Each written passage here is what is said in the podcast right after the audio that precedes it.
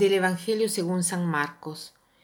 En aquel tiempo, al desembarcar Jesús, vio una numerosa multitud que lo estaba esperando, y se compadeció de ellos, porque andaban como ovejas sin pastor, y se puso a enseñarles muchas cosas. Cuando ya atardecía, se acercaron sus discípulos y le dijeron, Estamos en despoblado y ya es muy tarde. Despide a la gente para que vayan por los caseríos y poblados del contorno y compren algo de comer. Él les, replicó, Denles ustedes de comer. Ellos le dijeron, ¿acaso vamos a ir a comprar doscientos denarios de pan para darles de comer? Él les preguntó, ¿cuántos panes tienen? Vayan a ver. Cuando lo averiguaron le dijeron, cinco panes y dos pescados.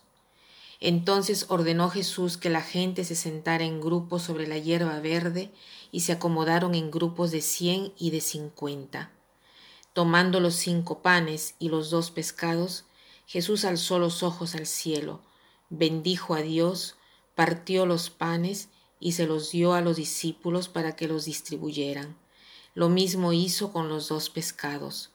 Comieron todos hasta saciarse y con las sobras de pan y de pescado que escogieron llenaron doce canastos. Los que comieron fueron cinco mil hombres.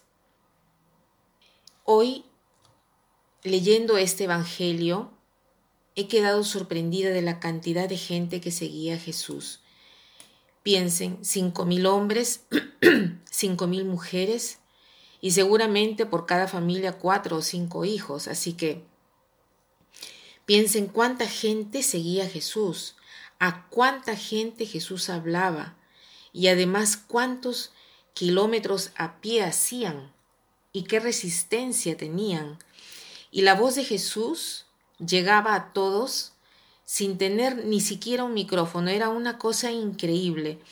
Me asusta todo esto. Y Jesús tiene el coraje de decir a los apóstoles, estamos en despoblado y ya es muy tarde, dicen primero los apóstoles. Despide a la gente para que vayan por los caseríos y poblados del contorno y compren algo de comer.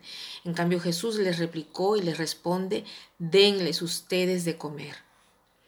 Nos damos cuenta cómo Jesús es posible darles de comer a estas cinco mil personas, más cinco mil mujeres y muchos más niños. No es posible darles de comer a toda esta gente, ni tanto menos comprar para todos, es imposible. Entonces, ¿por qué Jesús les pregunta cuántos panes tienen? ¿Cuántos peces tienen?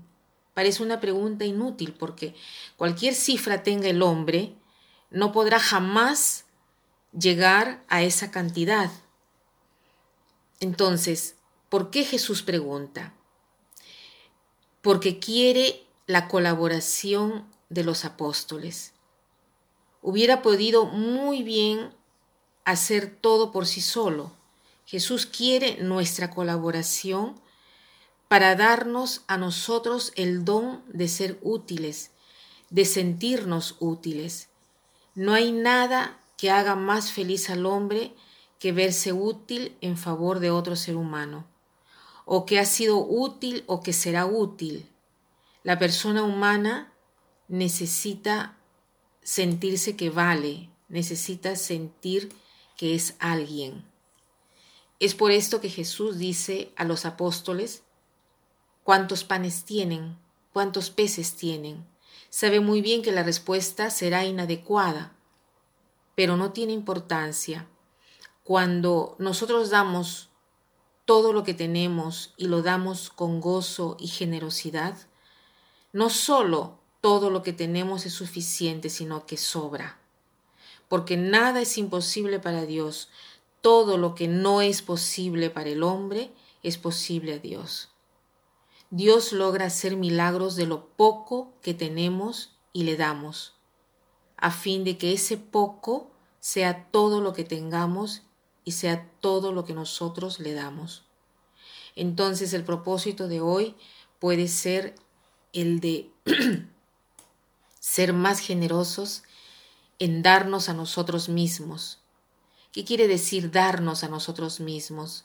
Dar nuestro tiempo, dar nuestra atención, dar nuestra sonrisa, dar nuestra mirada, dar nuestro interés. Démosle un espacio al otro y Dios hará maravillas. Y además no solamente lo que haremos será de gran utilidad, sino que lo que haremos será más de lo que el otro espera de nosotros. Y para terminar quiero citar esta frase que dice así, Dona poco quien dona algo. Dona mucho es verdaderamente un don quien se dona a sí mismo. Que pasen un buen día.